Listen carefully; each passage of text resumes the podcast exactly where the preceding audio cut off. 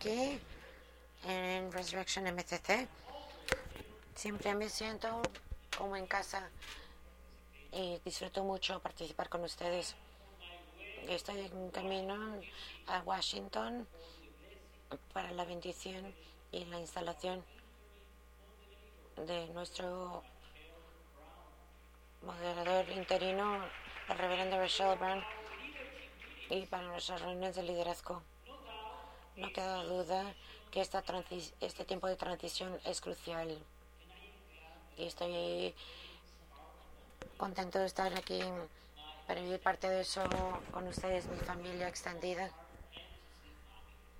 ya que todos somos parte de la familia MTD, lo cual trae el, el, el tema que salió hace un par de semanas durante esta serie. Hace una semana estaba trabajando en la traducción en español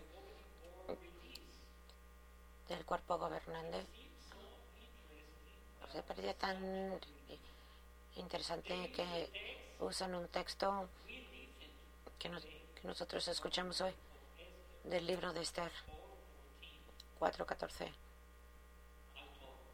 Yo pensé,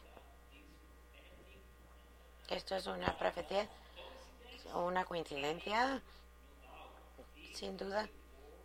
Ese es el trabajo del Espíritu aquí. Es tan vital que estemos juntos, cercas, como familia MCC. Debemos rezar juntos y apoyar, avanzar para que podamos responder al llamado de que Dios hace a nosotros como una denominación de movimiento, como un movimiento en momentos como estos. Y en mi experiencia durante todos estos años de trabajar con la denominación, 14 años ya, y mi comunicación constante que quieren ser parte de nuestra familia MCC, hay una urgencia de seguir escuchando la voz de Dios. Que nos abre para escuchar una voz renovadora y radicalmente abierto. Iglesias fundamentalistas están haciendo su trabajo de tener una creencia que Dios es exclusivo en muchos países. Es necesario que la gente tenga la oportunidad de escuchar a una voz diferente e inclusiva con este mensaje. Recientemente, las iglesias hicieron con el rechazo de la paz durante, durante la guerra del referéndum en Colombia. Yo les pregunto, pido que se junten a mí en un deseo común para el éxito de la reverenda Rachel Brown en su ministerio como nuestra moderadora interina y para el éxito de nuestro liderazgo de dominación también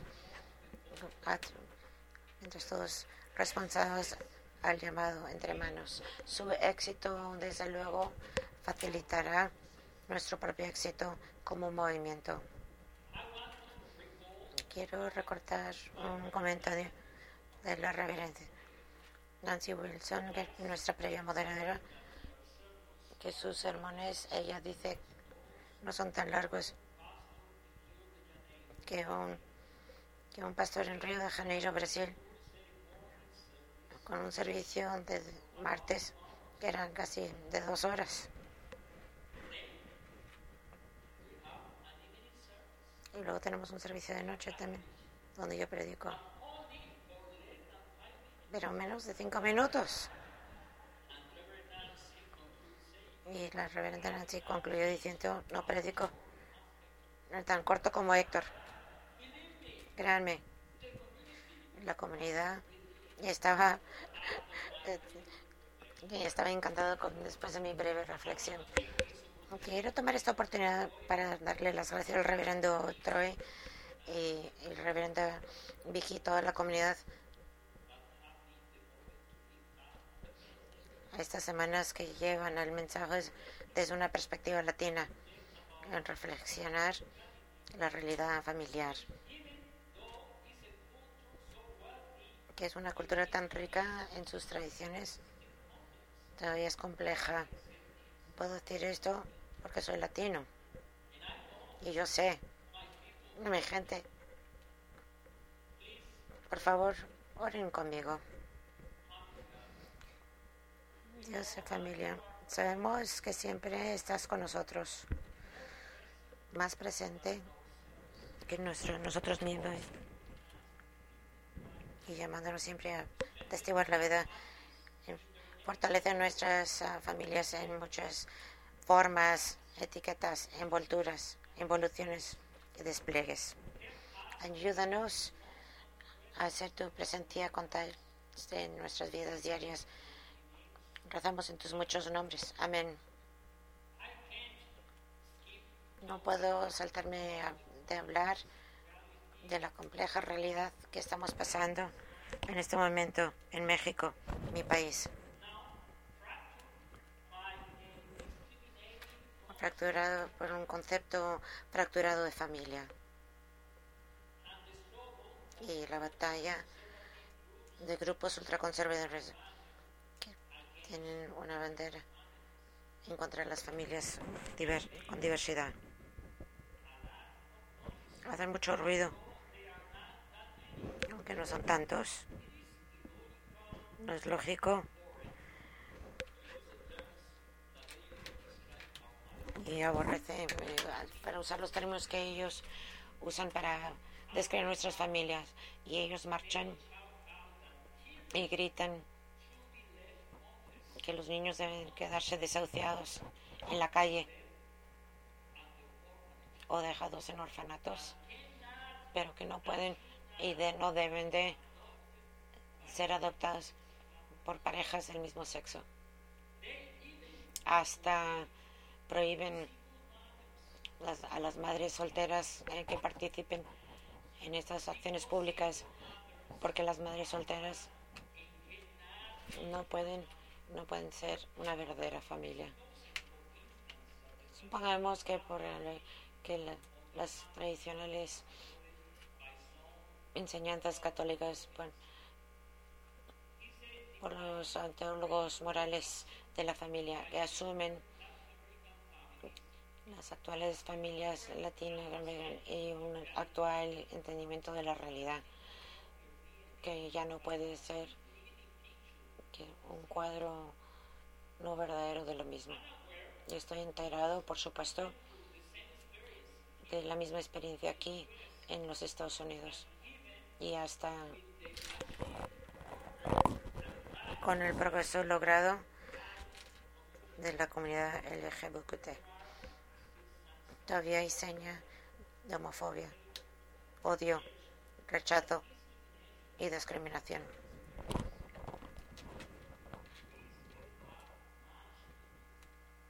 Tenemos todavía mucho que hacer.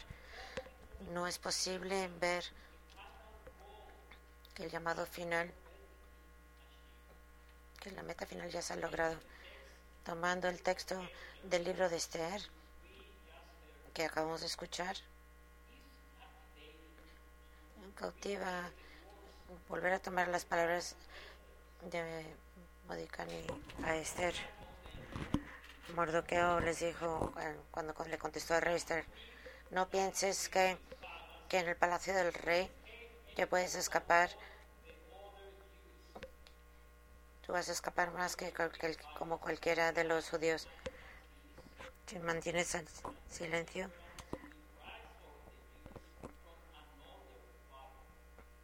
levantará el alivio para otro padre, pero tú y la familia de tu padre perecerá.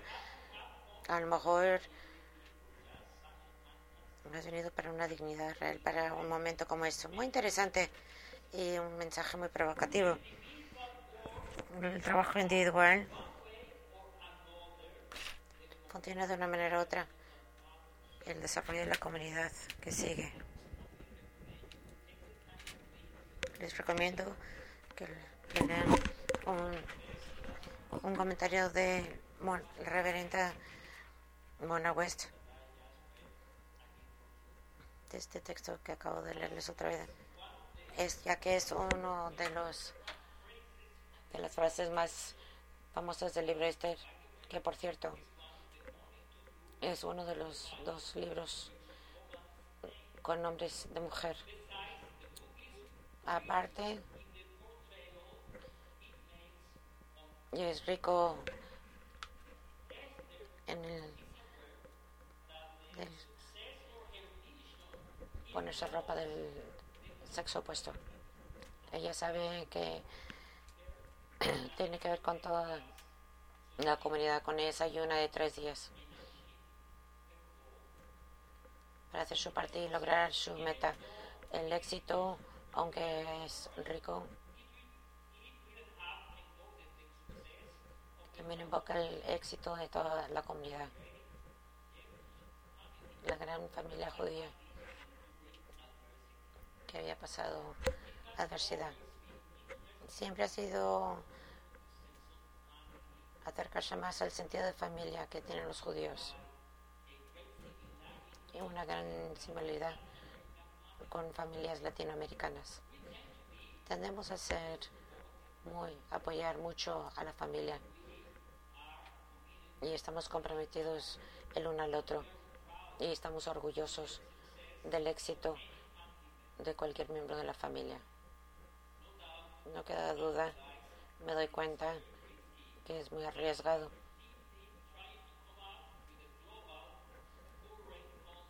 Para tener un concepto actual de las familias latinas que viven en Estados Unidos y en otros países.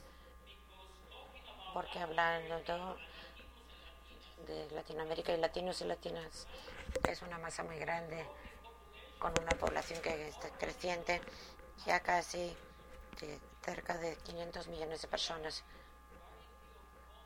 con una gran variedad de países en áreas contrastantes dentro de los países que hace difícil que generalizar y entender su dinámica muy variada. 52.2 latinos y latinas viven aquí en los Estados Unidos, representando 70% de toda la población en Estados Unidos. Segundamente, cuando nos referimos específicamente a la familia, nos estamos refiriendo a más de 110 millones de personas en la sociedad, siempre cambiando. Por lo tanto, para intentar resumir la actual situación familiar en Latinoamérica, no se puede hacer a no ser que, que precisamente buscamos esta dificultad para claramente definir y entender que puede ser una sencilla presentación. Hay tantas cosas que quiero compartir con ustedes, pero quiero fijarme en un caso en particular con características que se están estudiando por antropólogos y otros expertos. En la región de Oaxaca, en Puchitán, México, al lado del mismo de Tehuantepec, una comunidad predominantemente zapoteca que decidió mucha hostilidad que son individuos que se ponen la ropa del sexo opuesto. Estaba recientemente sorprendido de enterarme que mientras que la matriarquía está tan establecida en Buchitán, eh, son las mujeres que van a los bares, a los billares a divertirse, mientras los hombres se quedan en casa, entre comillas. No hay duda que siendo socialmente que rezan a Dios puedan tener un hijo gay. Porque entonces el hijo gay proporciona para la familia. Es una bendición. Hay un mushe, un hijo gay en la familia. Ahora, ¿no creen que esto es fabuloso y asombroso? Yo me acuerdo de leer un estudio en donde se explicó que, que en la cultura zapoteca el concepto de escoger género, orientación sexual es tan ridículo como sugerir que uno puede escoger el color de la piel. La mayoría de la gente tradicional aceptan el género como algo dado por Dios, bien sea hombre o mujer. Los mushes no rechazan, al contrario, son altamente respetados en estas comunidades. Mientras que la comunidad general tiene un enfoque moderno confrontan algo de discriminación debido a actitudes homofóbicas introducidas por el catolicismo. Qué interesante, ¿no? Este enfoque moderno a estas realidades que se han quedado intactas durante siglos. Pero por otro lado, ahora sufren un asalto de las culturas modernas, ideas que preceden perfectamente intentando poner sus ideas como se deben sentir ellos mismos cómodos y una manera sencilla un género exclusivo. Cada cuántas veces oímos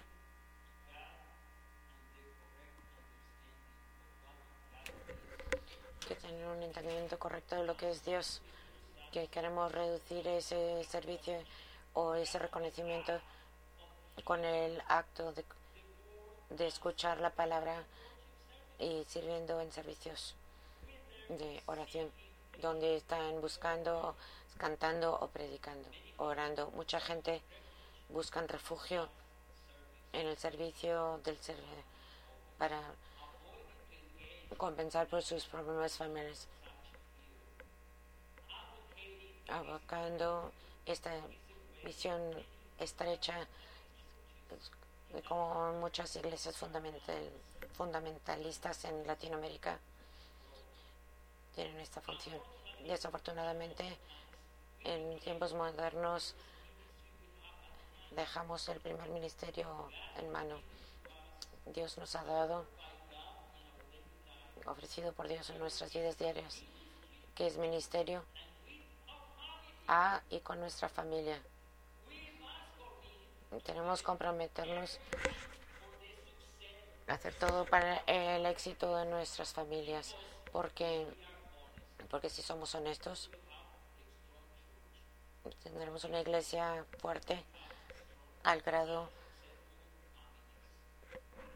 en la medida en que tenemos familias fuertes y exitosas, vamos a estar listos para contestar la misión a la que nos llama Dios,